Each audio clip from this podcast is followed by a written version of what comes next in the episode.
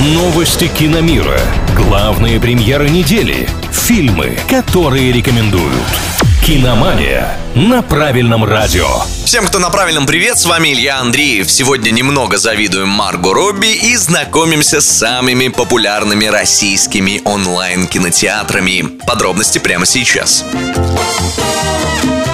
Фильм Греты Гервик «Барби» продолжает делать кассу в мировом прокате и вот-вот станет самым прибыльным проектом студии Warner в истории. Такие финансовые успехи картины положительно повлияли и на личный кошелек исполнительницы главной роли Марго Робби. Благодаря высоким сборам картины австралийская красотка получит не только гонорар за работу, но и премию. Денежный бонус для блондинки составит впечатляющие 50 миллионов долларов. Вот что значит грамотно заключить контракт. Кстати, показ Барби в российских кинотеатрах обещали начать после цифрового релиза кино, а он назначен на 4 сентября.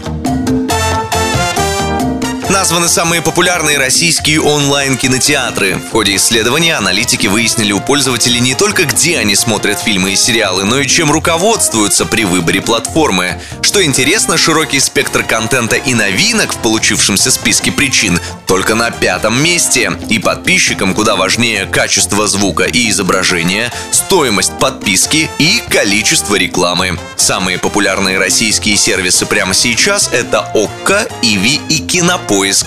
Три этих компании контролируют почти 60% рынка стриминга в стране. На этом у меня пока все. С вами был Илья Андреев. Услышимся на правильном радио. Киномания на правильном радио.